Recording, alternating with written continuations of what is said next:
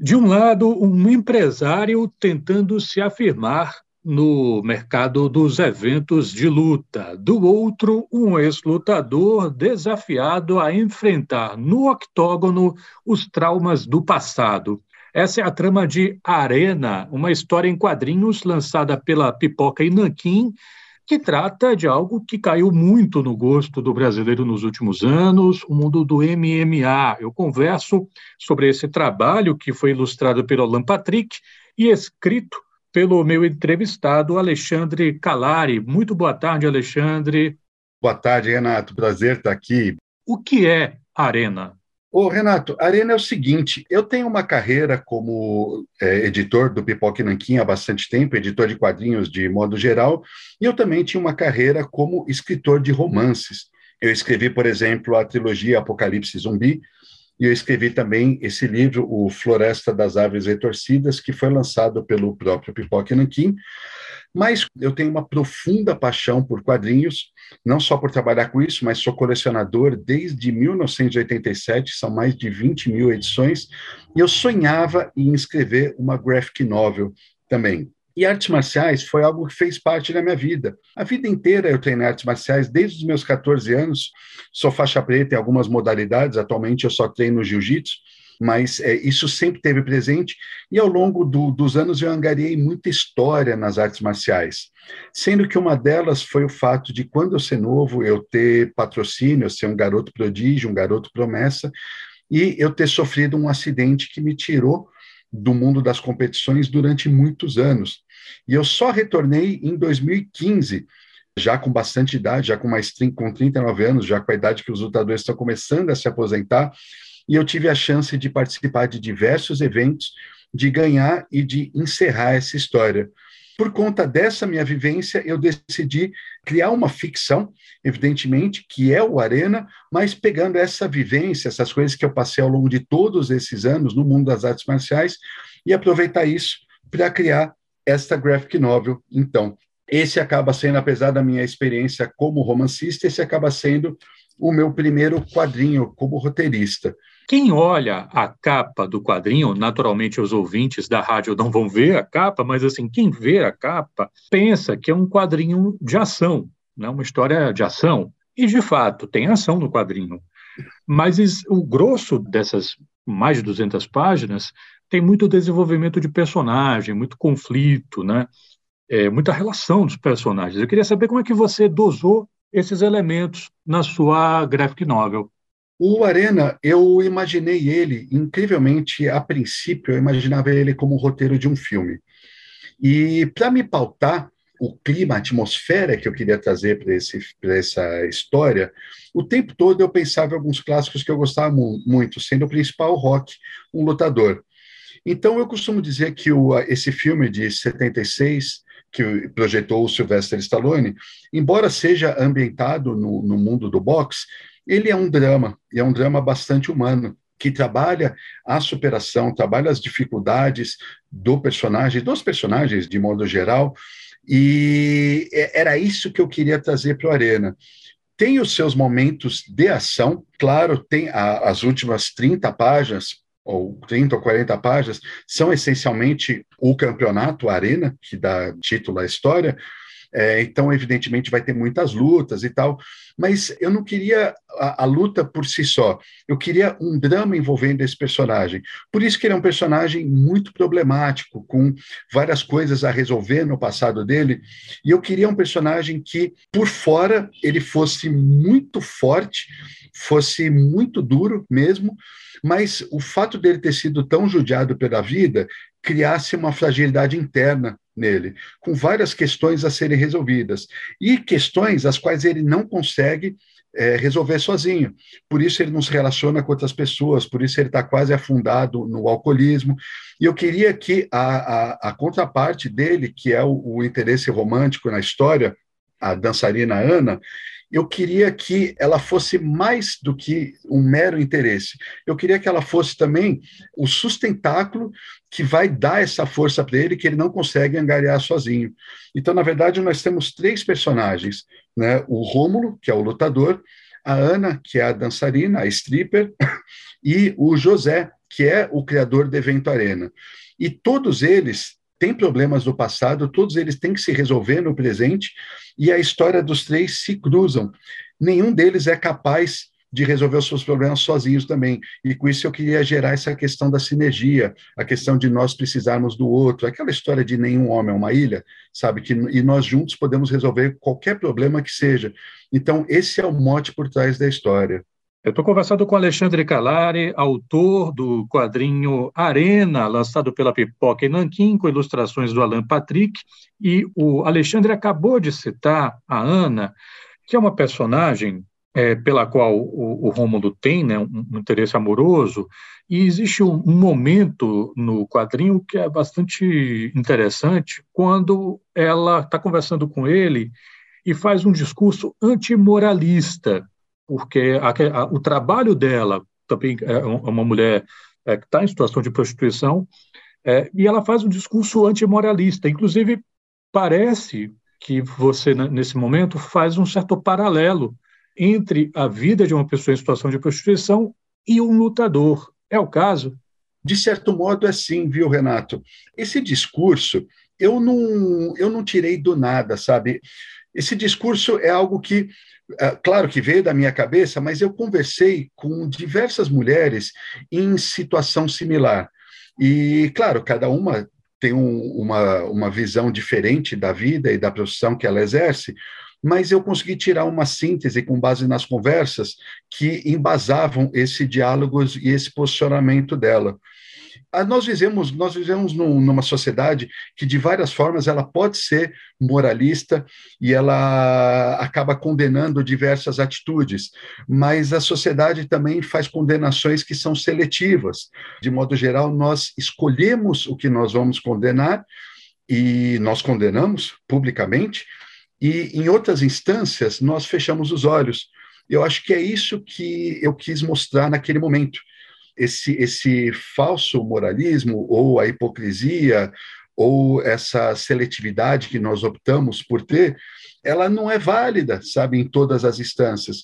Nós deveríamos olhar o quadro geral da coisa e ser um, um pouco mais, uh, difícil encontrar o termo para isso, mas ser um pouco mais honestos na, nas nossas causas. Entende o que eu estou dizendo?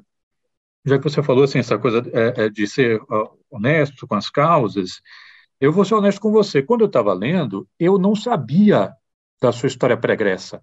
Eu não sabia. Então, quando eu estava lendo, eu pensei assim, pô, esse cara fez o dever de casa, né? Ele foi pesquisar como é que é o universo da luta, como é que, como é que são essas técnicas e tal. O cara fez o dever de casa. Lendo o pós-fácil, é que eu fiquei sabendo que você tinha um histórico com artes marciais a impressão que me deu assim no final é que você sabia, mas que ao mesmo tempo você não procurou fazer com que o quadrinho fosse, digamos assim, uma exposição verborrágica dos seus conhecimentos como lutador, como alguém que participou dessa cena, né? Tem alguns filmes que eu gosto muito que são assuntos que eu desconheço, é, que eu, eu sei zero a respeito. O que não me impede de apreciar o filme. O mesmo acontece com livros também. Um exemplo bobo, é, Corrida de Cavalo. Né? Eu entendo zero sobre isso, sobre zero esse, sobre esse universo, mas eu já assisti alguns filmes notáveis é, sobre isso. Um filme sobre rugby, eu nunca nem vi uma partida de rugby, mas isso não impede que eu possa apreciar um, um, um bom filme. É, isso acontece justamente porque os filmes, embora eles tenham certo aspecto técnico envolvido na produção, eles acabam não sendo uma palestrinha a respeito daquilo. O aspecto técnico, ele embasa para trazer verossimilhança àquilo que a gente está assistindo, mas não o suficiente para atrapalhar a, experiência, para atrapalhar eh, o espectador, no caso de um filme, ou o leitor, no caso de um livro. Foi exatamente isso que eu tentei trazer para o Arena. Eu parti do princípio que uma pessoa que pudesse estar lendo o meu quadrinho, ela fosse completamente leiga em termos de artes marciais, de modo que a inserção de muitos termos, de muitos jargões, de muitas coisas assim, começassem a atrapalhar a leitura dela. Então, eu, eu, eu tentei partir desse princípio. Um leigo está lendo o meu quadrinho, não um especialista em artes marciais, mas um leigo, e é, eu quero tornar esse quadrinho compreensível para ele, mesmo que ele nunca tenha assistido uma luta na vida. Foi esse meu ponto de, de, de partida. Ainda sobre o pós-fácil, você conta a sua luta para fazer uhum. esse projeto acontecer, né? Porque começou, como você mesmo falou, começou com um roteiro de, de filme e, e aí a coisa não anda, teve alguns problemas, até que você finalmente se decide por fazer uma história em quadrinhos. O que me chamou a atenção, no fim das contas, é que você já era um autor de quadrinhos. E, e lendo o pós-fácil, me pareceu que depois é que você parou para pensar, ah, pode, pode ser um quadrinho. Foi isso? Por que, que demorou para você chegar nessa ideia de que a HQ poderia ser um, um, uma forma de contar essa história? Na verdade, Renato, eu não, eu não era um autor de quadrinhos, eu era um autor de livros. Então, tudo que eu tinha publicado anteriormente tinha sido na literatura, na literatura formal, digamos assim, né? fora dessa, dessa coisa da nona arte. Eu vislumbrei o Arena realmente como um roteiro de, de cinema, e eu passei anos indo, indo atrás das produtoras e tentando é, fazer a, a, minha entrada aí nesse, nesse meio, e acabei me frustrando, não consegui. Uh, posteriormente, quando eu, eu cogitei transformar num, num, num, livro, mas o Arena é uma coisa muito visual também. Eu não consegui, eu cheguei a escrever é, quase dois capítulos, mas eu não conseguia passar, eu não conseguia passar a coisa visual de fato, né? Eu estava achando que estava ficando uma coisa muito frígida, e não era essa a minha intenção. Quando é, eu fundei o Pipoca Nanquim junto com os meus sócios, Bruno Zago e o Daniel Lopes, e a gente começou a publicar quadrinhos, aí eu falei, puxa vida, eu tenho essa experiência como autor de, de livros e agora eu tenho uma editora, né? Então eu vou me unir a um bom artista, que é o, o Alan Patrick, um artista lá de, de Belém, e ele vai trazer essa visão é, do movimento, dessa coisa, né, que eu não consigo passar, que eu não estou conseguindo passar numa obra só de palavras. E foi assim que surgiu o projeto.